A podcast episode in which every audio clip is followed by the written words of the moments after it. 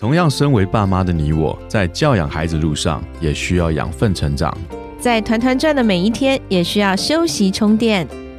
嗨，我是超爸 Eric，我是超妈 Kelly，欢迎来到平凡爸妈很 super，让我们成为你的超级学伴，共同用爱与孩子一起发光。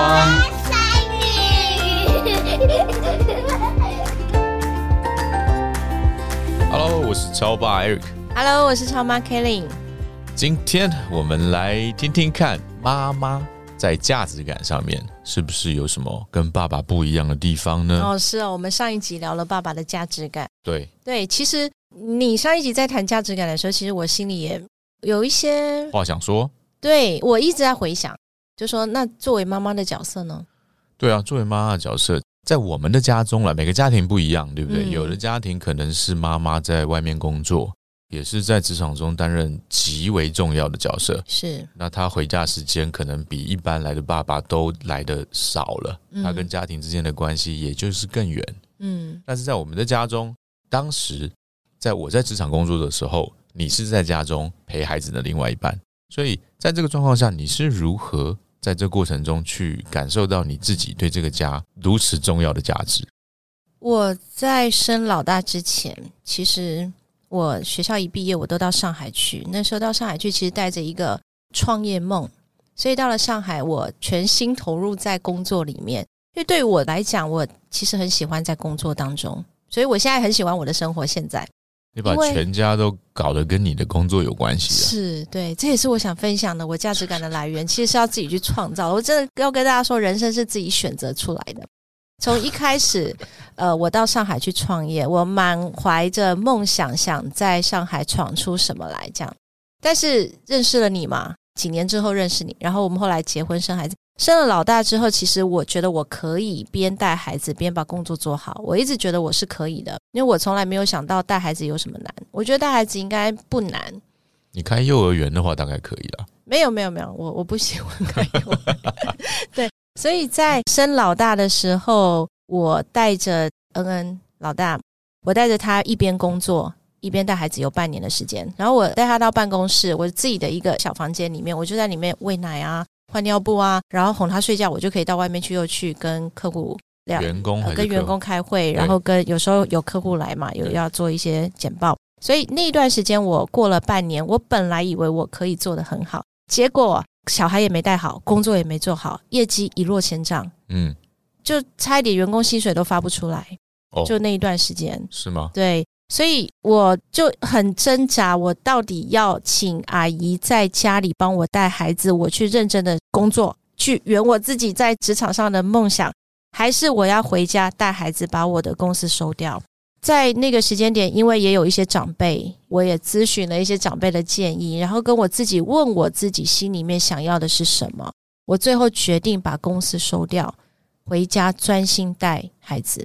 而那个决定的当下，我其实还蛮挣扎，而且决定完了几个月内，我都觉得，哦，这样对吗？就是一直有一个后悔，或者是有一个怀疑，好像牺牲了自己原先认为比较有价值的东西。就因为孩子很好带，就是很感恩我们家姐姐很好带，所以那段时间我就觉得，就怎么空下来了？因为他很多的时间都在睡觉嘛，刚生出来，对前半没有，已经半对半年过后了，那他就开始在学坐、学爬。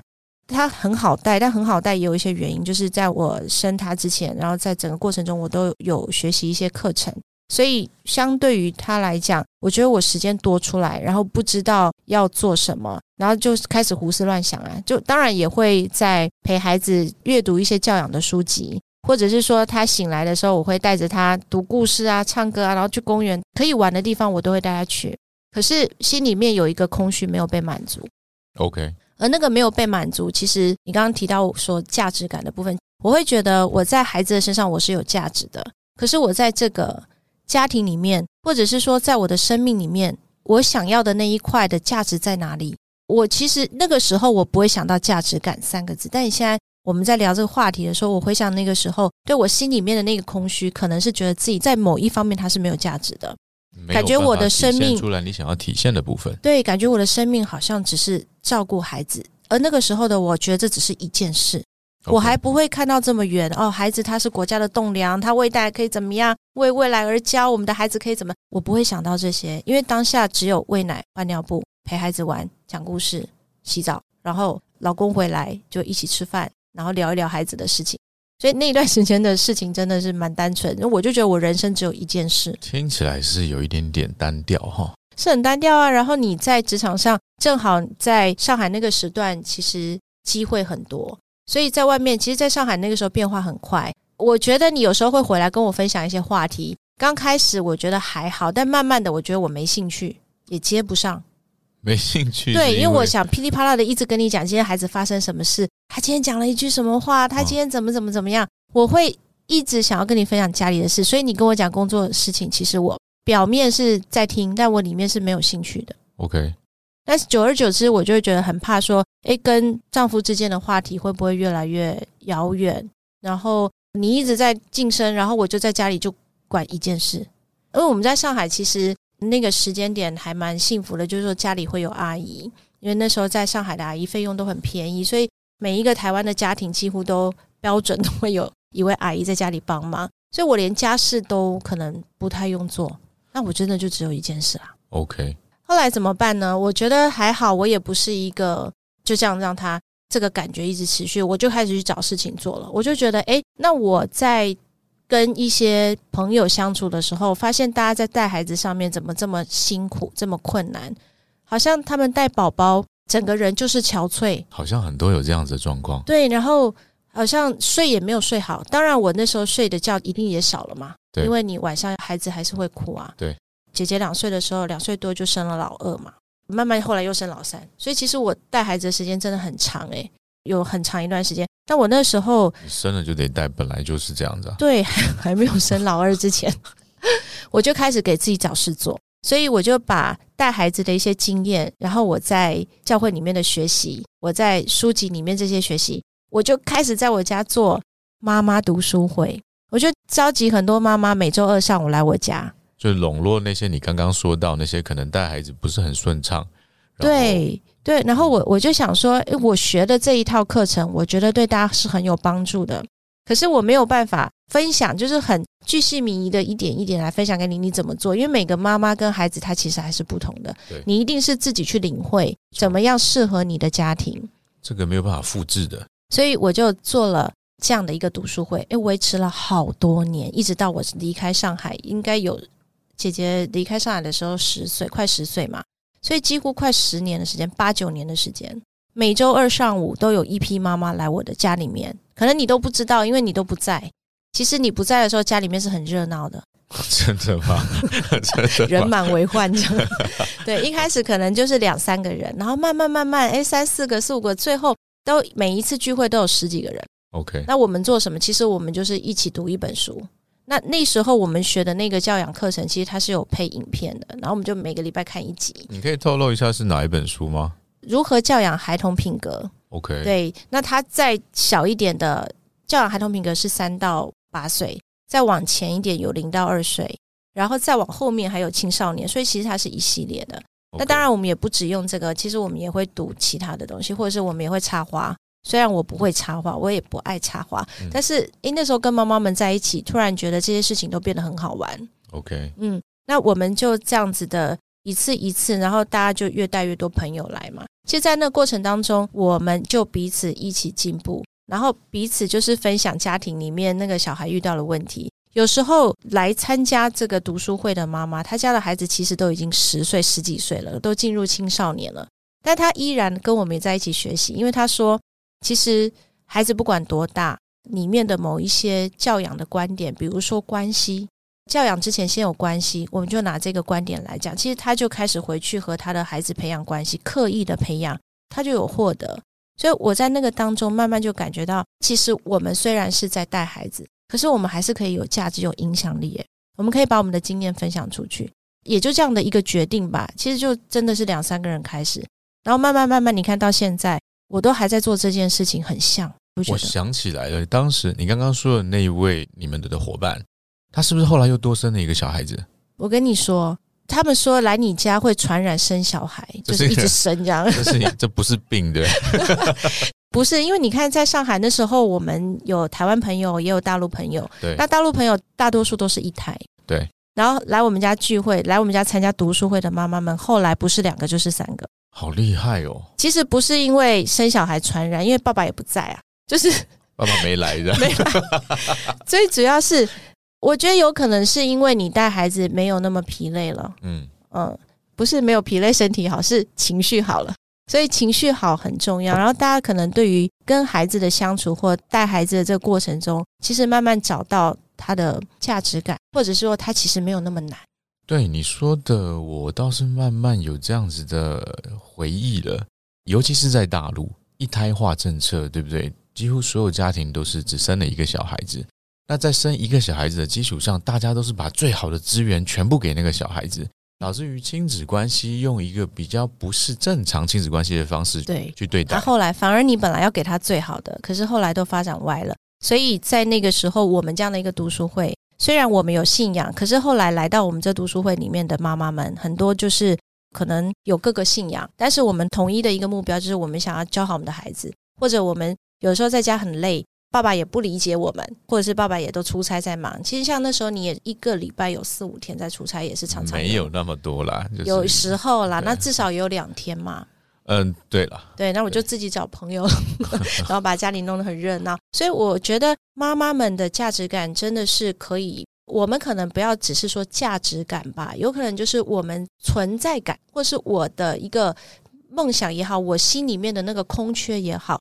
其实我们可以按着我们自己的性格、我们的需要也去填补，而这个填补的当中，其实它跟孩子还是可以有关的。我们可以带着孩子一起做些什么？我觉得，哎，这个是可以思考一下。那像我那时候就做了读书会，读书会的同时，我又觉得，哎，那这样不对啊！爸爸妈妈就是妈妈们成长了，那我们的孩子呢？因为那时候在上海，上海的教育其实跟台湾又不太一样。我遇到的家长，他们更多都是把孩子。交给学校，学校老师很大哎。如果你的孩子今天成绩不好了，或者是发生什么事情，妈妈都要被叫去的，甚至于还劝退，对不对？对，还劝退。就是如果你的孩子在我的学校，你的成绩是不够好的，你影响我的升学。我现在其实还不清楚我们台湾会不会，但上海这个情况是普遍的。你一旦影响了这个学校的升学，他就会叫妈妈去，然后劝退，很柔性的请你退学转学，所以。妈妈们其实他们对于学校老师给他们的联络簿上写，或是打电话传讯息，其实压力是很大的。嗯，对，嗯，没错。所以在那个的教育环境里面，其实妈妈们他们至少我在我们的读书会里面，虽然人不多，可是我们有一个很好的出口，然后大家就在里面，可能也有抱怨啊，然后也有诶抱怨完以后，大家就回去很开心，因为其实你有一个方向，如果你只有抱怨，那我只有聆听，然后呢？可能在当下你是有一个聆听者去听了，但我如果给你一些意见或给你一些方法，其实那都是人的，而且我的方法不一定适用你的家庭。所以那个时候，我们即使共读一本书也好，共同去学习一个课程也好，其实每一个人领受是不太一样的，而且用在他的家庭里面，他用出来的方法结果也不一样。所以那种分享蛮珍贵的。除了这个之外，你好像还做了亲子共学，对不对？对我刚提到就是。当家长在成长的时候，其实我们孩子，你看，我不是说吗？开始有生老二、老三的，就开始慢慢小孩出来了。那我们就想说，带着孩子，那不如就是让孩子可以一起做些什么。所以后来我就组织总共三到四个家庭，我们就做了亲子共学。感觉你都没有闲着哦，我没有闲着。然后现在你看，我们又投入了在英语的教育里面。我就觉得，当我把孩子放在我生活的一部分。但是我又想要去满足我自己的时候，我有没有可能做一个结合？我觉得我做了一个结合，而且我越陪伴孩子，对我的工作越有帮助。我就觉得这个状态，诶，不止在我的家庭里面我有价值，其实对于我的丈夫来讲，我感觉我对他来讲是很有价值的。那在工作里面，我也觉得我很有价值。嗯，最后我也好奇哦。就是你会不会对现在，比如说有一些妈妈，她现在的啊一个状态是属于比较紧绷的，可能无所适从的。他是对于他在这个过程中，他不知道该怎么样应对的，你有没有一些建议可以给到他们？我想说，鼓励你有听到这个节目的妈妈们，我们很有价值，而我们不是只有在孩子的身上体现我们的价值，我们心里面的那个空缺、那个满足，你曾经有的梦想，或者是你很想做的事情，试着想一想，能不能跟你的孩子、跟你的丈夫有一些结合，即便是没有任何的关联，也没有关系。但是我们总是可以踏出那一步，让我们在除了带孩子的这个跟孩子的相处，在教育领域之外，也可以对我们自己的心里面的空缺有一些改变，来满足我们自己的需要。好哦，非常谢谢大家今天的收听。我们也希望能够在今天这样的分享之下，如果你有任何任何有触动你里面的地方，你希望跟我们分享的，也非常欢迎你在下面留言或是 email 给我们，让我们有更多的机会与你们一起成长哦。一起成长，拜拜，拜拜。